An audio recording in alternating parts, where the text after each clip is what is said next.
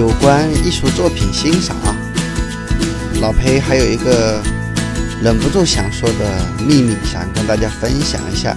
看了那么多画，老裴的艺术老师提醒我啊，你有没有发现啊，在有些画作里面啊，你常常会发现画中有这么一个人物，他跟整个画面里面的其他的人物啊，好像没有什么太多的关系，但他也在这个画作里面。而且区别这个人非常容易，因为画作嘛，在作品中间总有一些主题，有些重要的一些人物。画中的人呢，大多数人就会看中间的那个主角，但是呢，其中有一个人，他没有去关注画中的那些事物，而是直勾勾的盯着画外。而这个人呢，往往就是画家本人。比如说，法国画家。雅克·卢伊·大卫画的《拿破仑一世加冕大典》啊，这幅画非常非常的有名。我画的是拿破仑一世在1804年12月2号在巴黎圣母院给自己进行加冕仪式的那幅历史性的画面。整个画面里面有一百多个人物啊，每个人物表情都不一样，有不同的服饰、啊姿态、表情都各个不同。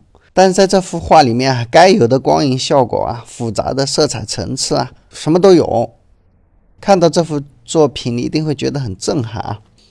这真是一幅世界级的高难度的巨幅人物油画。在这幅画里面，在一个不起眼的角落里啊，好像是在二楼的包厢里面，有这么一个人啊，手里拿着画笔啊，正在作画啊，兢兢业业的。拿画笔在那里作画，而这个人就是画家本人，文艺复兴三杰的拉斐尔。他的一幅作品《雅典学院》，这幅画是在梵蒂冈博物馆看到的。在这幅画里面，拉斐尔把五十多个古希腊以来的著名的哲学家、思想家画在一块了，包括什么柏拉图啊、亚里士多德呀、苏格拉底呀、毕达哥拉斯啊这些人。这幅画是想要歌颂人类对智慧和真理的追求啊，赞美人类的创造力。这样一幅非常著名的作品啊，《雅典学院》啊，这里面也有拉斐尔的身影。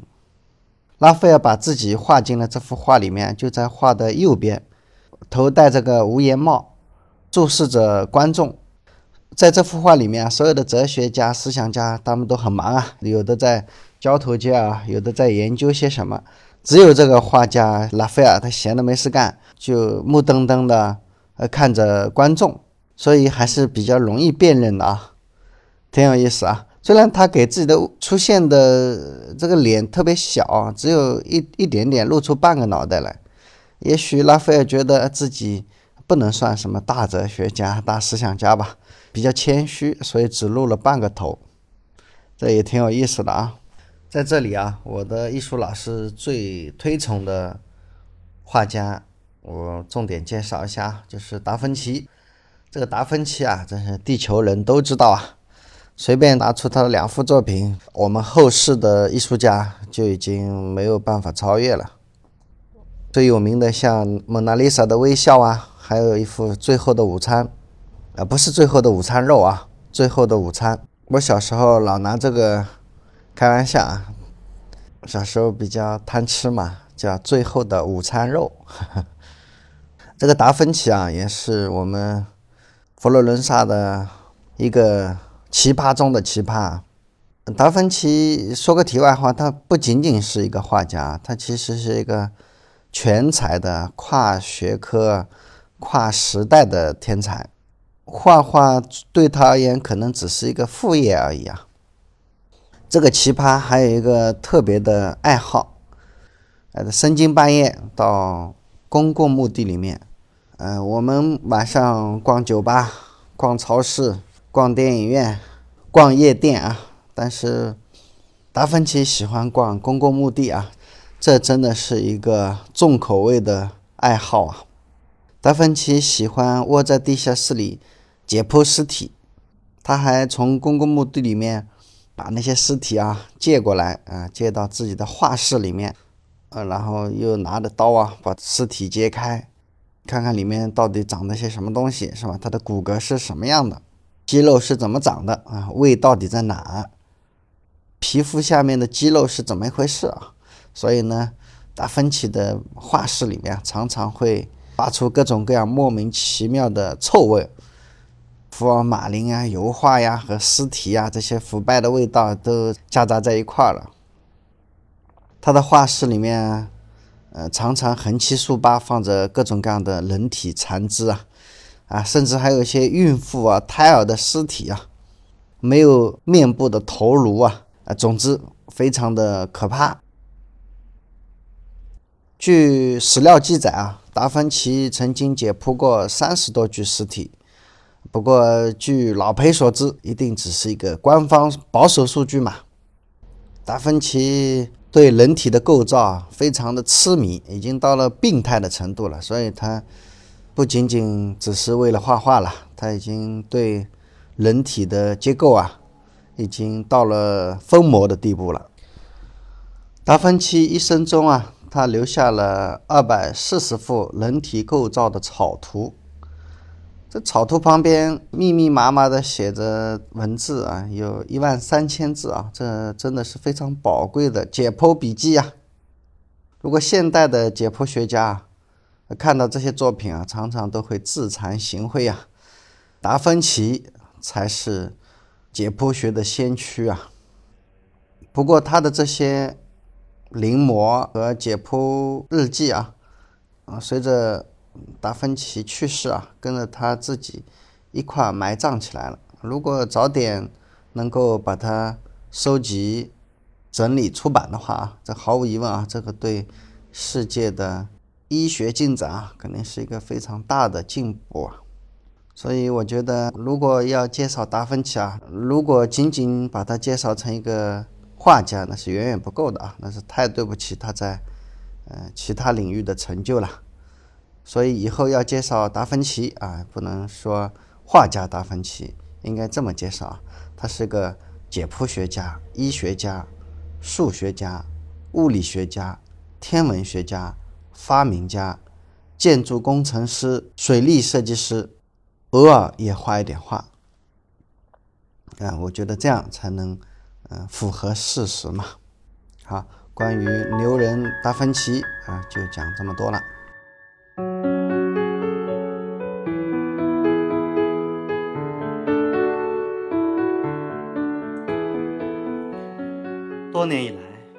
是有一种力量支配着你我。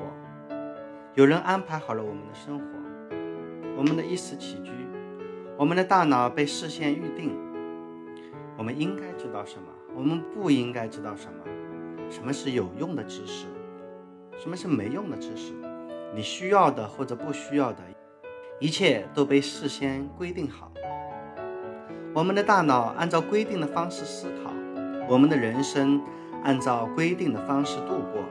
我们。害怕离开这个轨道，因为他们说不要乱跑，不要胡思乱想，只有这里才是唯一安全的港湾。我们不约而同地以为未知的世界是可怕的世界。没有人捆绑我们的脚步，更没有人捆绑住我们的思想，是我们自己用混沌的知识蒙蔽了双眼，蒙蔽了大脑。我们的大脑塞满了谬误。我们的大脑里塞满了以为，我们在谬误中迷失，在谬误中习惯性的撒腿奔跑。要知道，如果方向错了，跑得越快，离你心中的梦想越远。大脑归零，想象自己是个孩子，放慢脚步，调整方向，重新开始认知世界。大脑归零，跟老裴一起游荡在声音里。用婴儿般的耳朵重新认知这个世界。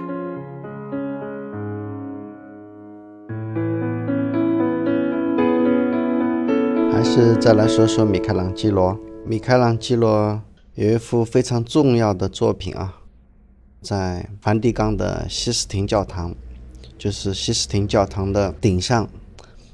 那幅作品的名字叫《创世纪》啊。这个西斯廷教堂的顶部大概有五百多平，米开朗基罗花了整整四年的时间去画这个教堂顶部。他可真是一个工作狂啊！那时候的梵蒂冈的主教是希望他能够找几个助手，哪怕由梵蒂冈来请人也行呐。但是米开朗基罗不肯，他其实是担心那些助手的画作水平不行啊，画的那些边边角角，如果画的跟自己的画水平差别太大，他对不起这幅画呀。所以呢，整个四年时间。米开朗基罗一直在画这幅《创世纪》，把梵蒂冈的那个主教急死了。你看那个主教年纪大了嘛，他问小米：“你能不能早点画完呐？能够让我在有生之年看一看我们西斯廷教堂顶部的这幅《创世纪》呀？”小米说：“我尽量吧。”对不起，我只能慢慢画呀，我要把这个画画好啊。结果。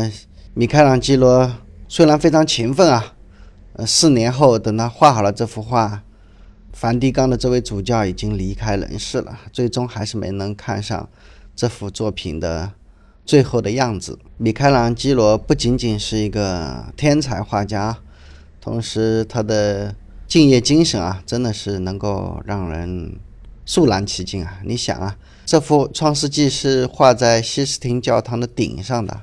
不像现在你在地上画画完了之后再把它贴上去，那不是不是这样的，他就直接人要面对着这个教堂顶部啊，都要躺在脚手架上画呀，可想而知啊，那时候的油墨呀、颜料啊，它就会掉到人的脸上，甚至掉到人的眼睛里啊。夏天的时候，汗水、油墨啊，墙壁顶上的那些石灰。那不都会掉下来吗？这非常难受的。这么四年如一日啊，据说到后来画完这幅画之后啊，米开朗基罗的身体大受影响啊，他看信都看不清楚了，他要把那个信放在脑袋的上方才能看，就是职业病嘛。所以米开朗基罗，我们的艺术天才啊，真的是让我们太感动了啊。我们的文艺复兴三杰之一拉斐尔听说米开朗基罗在那里画西斯廷教堂的创世纪，他也托了很多关系跑进去围观。拉斐尔看到米开朗基罗在这么艰苦的环境下创作这样的一幅伟大的作品啊，也大受感动啊，所以呢，直接导致拉斐尔去画了那幅啊现在非常著名的雅典学院这幅巨作啊。米开朗基罗的家里人其实都没有搞艺术的，他的祖宗八代估计也没有一个搞艺术的。人家问他为什么有这么好的天分呢？他还说，因为他小的时候吃了隔壁石匠家老婆的奶，也许就是从那里遗传了一点艺术天分吧。啊，总之，这样的一个艺术天才啊，也许是上帝赋予我们人类的一个宝贵财富吧。好吧，今天讲文艺复兴，讲佛罗伦萨，讲文艺复兴三杰，啊，今天就讲到这里，嗯。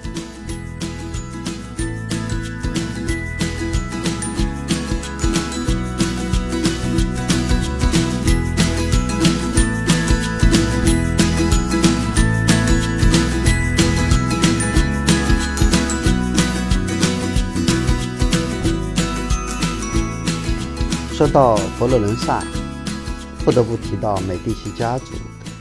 关于佛罗伦萨和美第奇家族的关系，我专门有一期节目讲了啊。但是我觉得今天讲到佛罗伦萨的那美术馆，他们的家族不得不提啊，因为实在是关系密切啊。美第奇家族本身就是一部传奇故事啊，从一四三七年到一七三七年，差不多三百多年。历经无数的战争、政变、谋杀、改朝换代，这个家族在佛罗伦萨的政治、银行、宗教领域啊，啊屹立不倒，绵延三百余年，这个非常的难能可贵啊！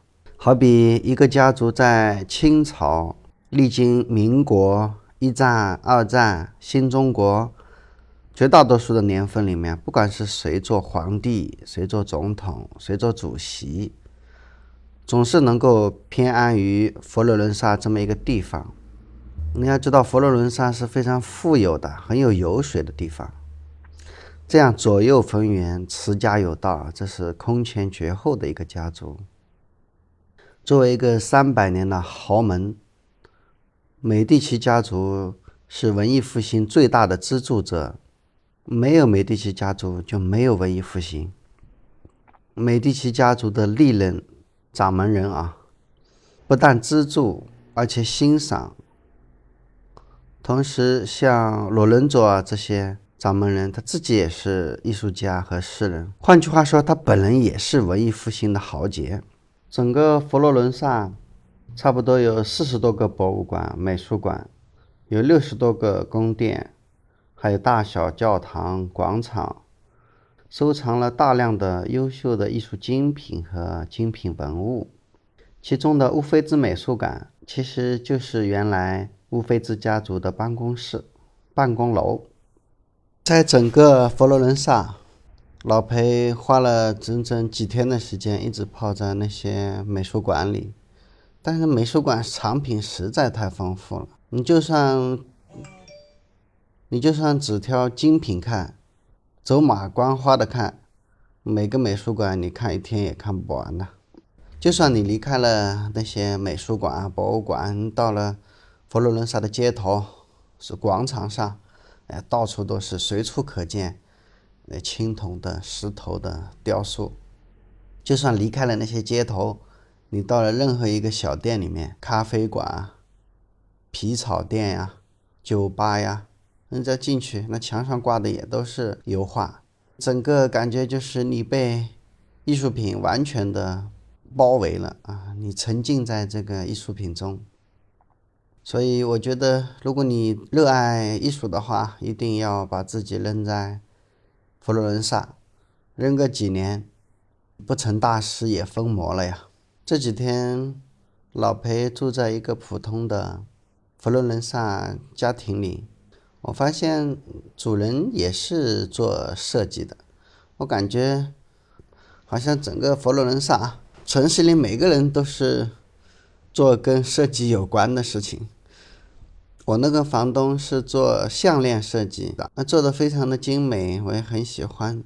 我就跟他说，像你们这种全部都是手工做的这种艺术品，那是不是产量就做不高啊？他说是哦。我们很不喜欢像美国人那样弄得一模一样，是吧？他们用工业化的手段来生产这些东西，但这些东西啊，它就缺少了个性化嘛。意大利人做的工业产品好像没有什么特别有名的，但是艺术作品是非常的厉害。在汽车工业里面，我们也发现意大利的跑车、超级轿车。啊，非常的有名，但是他们自己做的菲亚特汽车，嗯，在全世界还卖的也不怎么好，因为它的工业水准、技术水准其实不怎么样。但是论艺术啊，你千万不要跟意大利人 PK，因为你实在 PK 不过。像我们中国，我们的艺术家都是培训出来的。而他们天生就是设计师，他们天生都是艺术家，你怎么跟他们 PK 呀？